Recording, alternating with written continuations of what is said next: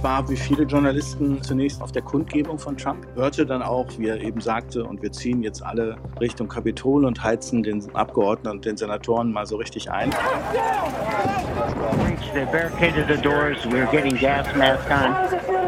Heute wissen wir, was er vorhatte. Er wollte wirklich diesen Machtwechsel am 20. Januar verhindern. Are we going to be a nation that accepts political violence as a norm? News Junkies. Was du heute wissen musst. Ein Info-Radio-Podcast. Ja, gruselige Szenen waren das, so vor rund einem Jahr in Washington. Da hat ja ein Mob versucht, gewaltsam das US-Kapitol zu stürmen. Bis heute mehr als nur irgendein Thema der US-Innenpolitik. Es ist der Kampf um die Seele Amerikas, das sagt Joe Biden. Und der Kampf ist noch lange nicht gewonnen. Ja, und Donald Trump, der ist immer noch da. Er droht sogar damit, erneut anzutreten, nochmal Präsident zu werden. Und er verbreitet weiter Lügen, die sich in den Köpfen festzusetzen drohen. Ja, und seine Partei scheint sich auch noch nicht wirklich von ihm lösen zu wollen. Wir fragen uns heute, warum ist das so und wird Trump vielleicht sogar zurückkommen? Ganz weg ist er ja auch nicht. Nee. Thema heute bei uns. Wir sind Ann-Christine Schenten und Martin Spiller. Hallo. Hallo. So deutlich Klartext gesprochen wie in dieser Woche hat Joe Biden selten in seiner bisherigen Präsidentschaft. For the first time in our history, a president zum ersten Mal in unserer Geschichte hat ein Präsident nicht nur eine Wahl verloren, sondern auch versucht, eine friedliche Machtübernahme zu verhindern, während ein gewalttätiger Mob das Kapitol stürmte. Aber sie haben es nicht geschafft. They failed. Joe Biden und er steht dabei genau am Ort des damaligen Geschehens in der Kuppelhalle des Kapitols, ohnehin ein ganz symbolträchtiger Ort. Ja, und dabei hatte er auch noch eine klare Botschaft an Donald Trump und zwar, man soll sein Land nicht nur dann lieben, wenn man gewinnt. He's done so because he values power over principle. Er hat das getan, weil ihm Macht wichtiger ist als Prinzipien, weil ihm seine Interessen wichtiger sind als die des Landes, weil sein verletztes Ego ihm wichtiger ist als unsere Demokratie und unsere Verfassung. Er kann nicht akzeptieren, dass er verloren hat. Ja, und derjenige, der seine Niederlage nicht akzeptieren kann, der wollte eigentlich eine Pressekonferenz geben. Davon haben ihn seine Berater dann aber doch abbringen können äußerte sich aber natürlich dann trotzdem in einer Erklärung. Und da hieß es dann von Trump, Biden wolle nur von seiner eigenen Inkompetenz ablenken. Und dann wiederholte er abermals, das hat man davon, wenn man eine manipulierte Wahl hat. Ja, Joe Biden stand in der Säulenhalle des Kapitols, übrigens Corona-bedingt ja ziemlich alleine. Es gab aber noch eine zusätzliche andere Gedenkveranstaltung, nämlich im Sitzungssaal des Kongresses, inklusive Schweigeminute. Die Abgeordneten erinnerten damit an die Opfer des gewaltsamen Angriffs auf das Parlamentsgebäude.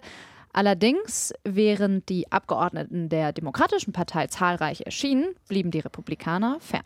Ja, bis mit einer Ausnahme, Liz Cheney, die Tochter des ehemaligen Vizepräsidenten und eine der vielleicht lautesten noch verbliebenen Trump-Kritiker bei den Republikanern. Ja, Cheney sitzt auch im Untersuchungsausschuss, der sich mit den Vorgängen rund um Capitol Rise beschäftigt. Mhm. Äh, es geht da auch um das Verhalten Trumps, der sich die Vorgänge damals im Fernsehen ja anschaute, ohne einzugreifen. Und für Cheney ist das eine beschämende Verletzung seiner Pflichten. Noch in diesem Jahr sollen erste Ergebnisse der Ausschussarbeit präsentiert werden. Ob die dann Folgen haben werden, das darf man bezweifeln. Zum einen sind große Teile der Republikaner dabei, dem Ausschuss einfach jegliche Legitimität abzusprechen, also den einfach nicht anzuerkennen. Ja, und zum anderen kann der Ausschuss selbst gar nicht so viel machen. Seine Feststellungen, die können nur Grundlage sein für weitere juristische Ermittlungen. Und ja, auch die gestalten sich häufig schwierig, sagt der Politikwissenschaftler Boris Vormann bei uns im Inforadio. Man arbeitet auf, man hat auch die ersten Gerichtsverfahren angestoßen, die ersten 50 Urteile sind schon, schon gesprochen worden, 700 Ermittlungen äh, laufen. Also es wird viel getan, aber auch da hängt es davon ab, welcher Richter das Urteil spricht. Äh, man sieht, dass äh, die Richter, die von Trump eingesetzt wurden, dann sehr viel mildere Auslegung haben als die von der Obama-Ära. Ja, Ermittlungen, Verfahren und erste Urteile, also die Aufarbeitung in den USA, die geht schon weiter. Und Liz Cheney, die ist längst zum Feindbild ihrer eigenen Partei geworden. Tja, das schien mal ganz anders, nämlich kurz nach dem 6. Januar, also nach dem Sturm auf das Kapitol. Da dachte man kurzzeitig, diesmal, also mit seiner Anstiftung zu diesem Sturm auf das Kapitol, Diesmal ist Trump damit zu weit gegangen. Mhm. Kevin McCarthy zum Beispiel, Vorsitzender der Republikaner im Repräsentantenhaus, der sagte wörtlich, der Präsident trägt Verantwortung für diese Attacke. Ja, und auch der wichtige Senator Mitch McConnell, bis dahin ja ebenfalls Trump-Unterstützer, mhm. der hat erklärt, der Mob am Kapitol sei mit Lügen gefüttert und vom Präsidenten provoziert worden. Das scheint jetzt aber alles vorbei, beobachtet jedenfalls Boris Vormann, Professor für Politikwissenschaften am Bard College Berlin. Einige sind eingeschränkt, aber nicht genug. Und dann hat man sich doch wieder entschieden, äh, hinter Trump äh, einzukehren äh, in die Reihe. Und seitdem ist es tatsächlich nicht passiert. Die Republikanische Partei ist ganz klar im Griff Donald Trumps. Alle die, die sich abgewendet haben, die auch für das zweite Impeachment-Verfahren äh, gegen ihn äh, gewählt haben, sind massiv unter Druck gesetzt worden. Also ja, man hat die Republikanische Partei fest in der Hand. Ja, ich habe damals auch von einem Jahr gedacht, das ist jetzt das endgültige Ende von Trump. Aber ja. tatsächlich hat sich ja so dieses zarte Pflänzchen einer Anti-Trump-Opposition ja eigentlich, ja, das ist total geschrumpft. Das ist mundtot gemacht worden. M mit allen Mitteln. Also mhm. zum Teil gab es wohl auch Morddrohungen. Äh, zum Beispiel ja gegen Adam Kinzinger. Das ist ist neben Cheney übrigens das einzige republikanische Mitglied in diesem erwähnten Untersuchungsausschuss. Ja, und da gibt es natürlich noch ganz viel Polemik, vor allem in den sozialen Netzwerken, wo das Gedenken jetzt auch wieder massiv ins Lächerliche gezogen wurde, sogar mit Erfolg. McConnells Beliebtheitswerte sind seit einem Jahr rapide gesunken während Trumps nahezu ja gleich bleiben. Ja, die Republikaner also scheuen den Bruch mit Trump, spielen auch immer wieder seine Rolle bei diesem Sturm auf das Kapitol herunter. Liz Cheney hat dafür kein Verständnis. Die Republikanische Partei muss eine Entscheidung treffen. Wir können loyal gegenüber der Verfassung sein oder gegenüber Donald Trump, aber beides geht nicht.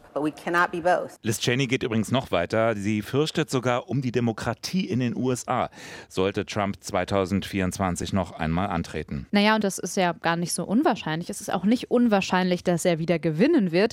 Zwar haben die USA ja jetzt erstmal vier Jahre mehr oder weniger Ruhe von Donald Trump, aber seine Partei, die steht immer noch hinter ihm. Und Vielleicht war der 6. Januar 2021, also der Sturm auf das US-Kapitol, auch nur so eine Art Vorbote für das, was uns nach 2024, nach der nächsten US-Wahl, erwarten wird. Ja, nichts ist wirklich weg. Trump ist nicht weg, seine Anhänger sind nicht weg und auch seine Lügen nicht. Das macht es gefährlich. Und was ist, wenn auch sein Putschplan nur aufgeschoben ist? Ja, und vor allem die Erzählung der gefälschten Wahl 2020, die hat ja nicht an Kraft verloren. Die mhm. Lüge, dass die Wahl unrechtmäßig war, dass sie manipuliert manipuliert wurde. Das wird ja in den amerikanischen Medien oft als The Big Lie tituliert. Da wird ja auch von republikanischer Seite kaum widersprochen. Nee, das ging ja auch nicht erst nach der Wahl los. Also diese jahrelangen Lügen, die haben ihre Spuren einfach tief hinterlassen in der amerikanischen Gesellschaft. Die sitzen heute ganz tief. Und immer noch zweifeln laut aktueller Umfrage mehr als 40 Prozent der Amerikaner daran, dass Biden der rechtmäßige Nachfolger Trumps sei.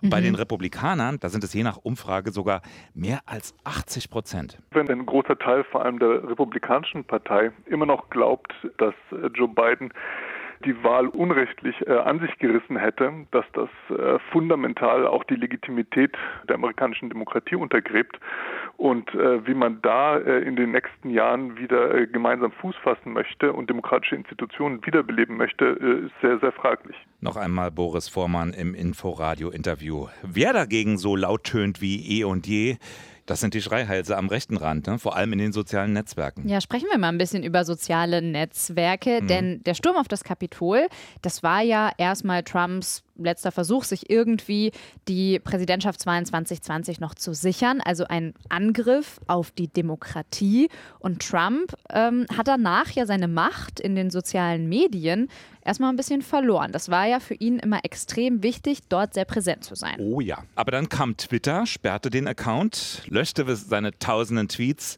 mit denen er bis dato seine Propaganda vom Wahlbetrug verbreiten konnte und seine Anhänger anstachelte, dagegen vorzugehen. Später wurden dann auch noch sein Facebook-Account, sein YouTube-Account gesperrt, wobei ich gar nicht wusste, dass der auch einen YouTube-Account hatte. Ja, wusste ich auch nicht, aber wurde auch gesperrt. Hm. Allerdings ist es ja jetzt nicht so, dass nur weil Trump nicht mehr auf Twitter und Co. zu finden ist, dass er jetzt einfach stumm geworden ist. Schon vor seiner Sperre haben sich ja viele seiner Anhängerinnen und Anhänger zum Beispiel auf noch recht neuen rechten Diensten wie zum Beispiel Parler oder Gap versammelt. Und dort tummeln sich eben vor allem rechtskonservative und nationalistische User.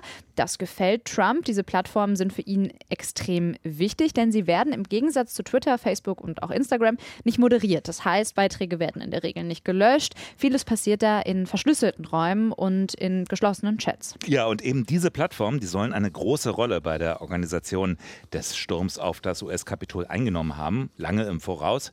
Experten warnen jetzt, das sind perfekte Orte, um Aktionen dieser Art relativ unbemerkt zu planen. Ja, genau, aber auch die großen Plattformen, vor allem Facebook, die sind ja nicht ganz unschuldig an der ganzen Sache. Die stehen eben auch massiv in der Kritik, ihre politische Rolle nicht ernst genug zu nehmen. Frances Horgan, die kennen wir ja seit letztem Herbst als Facebook-Whistleblowerin und die hat ja damals entlarvt, wie der Konzern systematisch Hate Speech vorantreibt. Oh, Sie haben gesagt, wir haben die Wahl überstanden, es gab keine Unruhen, jetzt können wir die Abteilung wieder auflösen. Ein paar Monate später kam kam es dann aber zum Sturm aufs Kapitol. Mir ist da klar geworden, sie haben gar kein Interesse, Facebook weniger gefährlich zu machen. Plattformen wie Facebook also als Brandbeschleuniger von Fake News. Schon lange vor der US-Wahl und dem Sturm auf das Kapitol sind Erzählungen dort verbreitet worden, die US-Wahl, die würde systematisch gefälscht. Und der Vorwurf lautet, Facebook sei dagegen unzureichend vorgegangen. Heißt es immer wieder aus dem Silicon Valley. Ja, Facebook hat das wohl systematisch befeuert. Mhm. Trump, der kann jetzt zwar nicht mehr auf seinen Twitter-Account zugreifen, aber er hat wohl bald ein eigenes Twitter-ähnliches Portal. Und zwar will er das jetzt schon bald an den Start bringen, eine eigene App für den App Store und auch für Android-Geräte. Jetzt wurde auch bekannt, dass die Plattform am 21. Februar online gehen soll. Das Design ist äh, ziemlich einfach zu beschreiben. eins zu eins von Twitter kopiert nämlich. Und auch die Software dahinter ist gestohlen. Also zwar stammt die aus einem Open-Source-Programm, aber Trumps Team hat sie verbotenerweise mit einem Copyright versehen.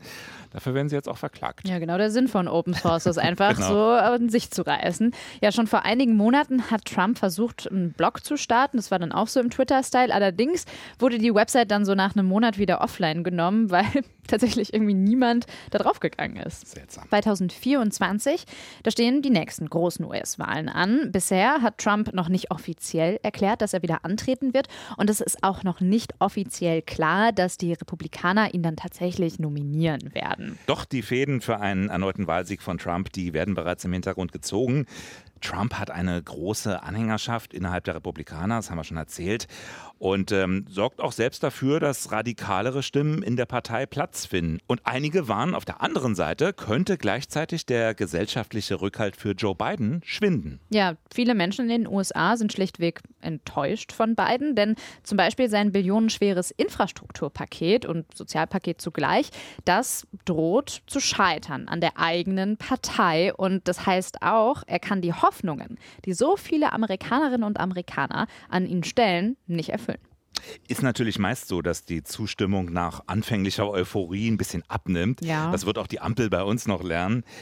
Ende des Jahres finden in den USA dann die Midterms statt, also diese Zwischenwahlen. Dann könnten die Republikaner, das ist fast zu erwarten bei den Zwischenwahlen, da könnten die wieder wichtige Mehrheiten zurückbekommen. Ja, doch selbst wenn die Republikaner dann nicht gewinnen, sie könnten letztendlich doch den Präsidenten stellen, denn es ist nicht unmöglich, dass der nächste US-Präsident Donald Trump heißt, auch wenn die Menschen ihn nicht mehrheitlich wählen. Schon seit Jahren stellen die Republikaner die Weichen dafür, wichtige Bundesstaaten wieder für sich zu gewinnen. Eine Methode dafür ist die Verschiebung von Wahlkreisgrenzen, das sogenannte Gerrymandering. Das ist ziemlich krass. Da werden in den USA ja typischerweise alle zehn Jahre, nach der großen Volkszählung immer, die Wahlkreisgrenzen neu gesetzt.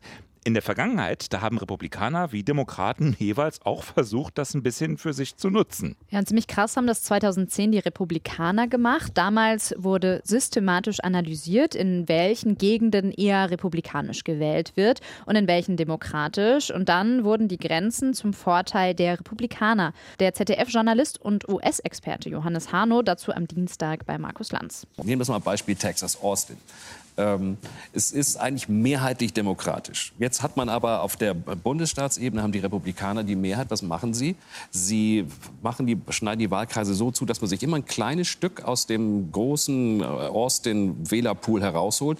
Und das verbindet man mit 200, 300 Kilometern im Umland, so, so blumenartig, mit den ganzen Rednecks. Sodass, obwohl eigentlich Austin eine durch und durch demokratische Stadt ist, 80 Prozent Demokraten, nachher kein einziger Demokrat in den, in, in, äh, in, in, ins Parlament geschickt wird. Die Wahlkreise werden also teilweise so angeordnet, so groß gefasst, dass sie am Ende an die Republikaner gehen. Ja, und Joe Biden, der hat letztes Jahr auch versucht, das Wahlgesetz zu reformieren, also dass diese Taktik abgeschafft wird, weil er weiß natürlich, dass das ja nicht so ganz fair ist hm. meistens und dafür hat er sogar die Mehrheit bekommen. Doch sein Vorhaben, das wurde letztendlich von einem sogenannten Filibuster der Republikaner unterbunden. Filibuster, also noch so ein seltsames mhm. Instrument der US-Demokratie, vor allem der. Dabei reden Abgeordnete stundenlang, um Gesetzgebungsverfahren Verfahren zu unterbrechen oder zu beenden. Nicht nur Republikaner übrigens, auch bei den Demokraten gibt es Befürworter dieser Taktik. Äh, sogar Biden will daran festhalten. Ja, und dann gibt es noch eine andere Möglichkeit, wie die Republikaner in manchen Bundesstaaten versuchen, wieder die Präsidentschaftswahlen zu gewinnen. Das wäre zum Beispiel, bestimmte Bevölkerungsgruppen von der Wahl auszuschließen, und zwar die Bevölkerungsgruppen, die klassisch eher demokratisch wählen. Und das machen die Republikaner hintenrum. Das hat die US-Expertin Annika Brockschmidt auch bei Markus Lanz erzählt. Indem man beispielsweise sehr strenge Voter-ID-Gesetze einführt, wo die äh, Nachweise, die, äh, die, Identifikationsnachweise, also bei uns wäre es der Perso beispielsweise, äh, nur die erlaubt werden, die unter anderem zum Beispiel bei People of Color weniger vorkommen. Also dann gilt zum Beispiel der Waffenschein, aber der Schüler, äh, Schülerausweis, der Studentenausweis gilt nicht. Tja, es sind dunkle Zeiten, die für die USA anbrechen könnten oder sogar teilweise schon angebrochen sind. Wenn die Republikaner weiter von radikalen Gruppen und Trump-Supportern unterwandert werden, wenn die an wichtige politische Ämter kommen, wenn das Vertrauen in die amerikanische Demokratie weiter sinkt, dann könnte der nächste US-Präsident tatsächlich wieder Donald Trump heißen. Und er könnte, und das ist eigentlich noch schlimmer, das demokratische System in den USA für immer verändern. Ja, mit diesem Horrorszenario. Ja, verabschieden wir uns, würde ich sagen. Nicht so schöne Aussichten. Ich hoffe, ihr habt trotzdem ein schönes Wochenende. Ähm, wir hören uns am Montag wieder bei den News Junkies, dann ganz normal im Podcast. Dann hört ihr zwar mich, glaube ich, wieder hier. Martin ist dann nicht mehr da, aber ähm, dann bestimmt bald wieder. Und wie immer könnt ihr uns Feedback schreiben an newsjunkies.inforadio.de. Bis dann. Tschüss. Tschüss. News Junkies was du heute wissen musst. Ein Podcast von Inforadio. Wir lieben das Warum.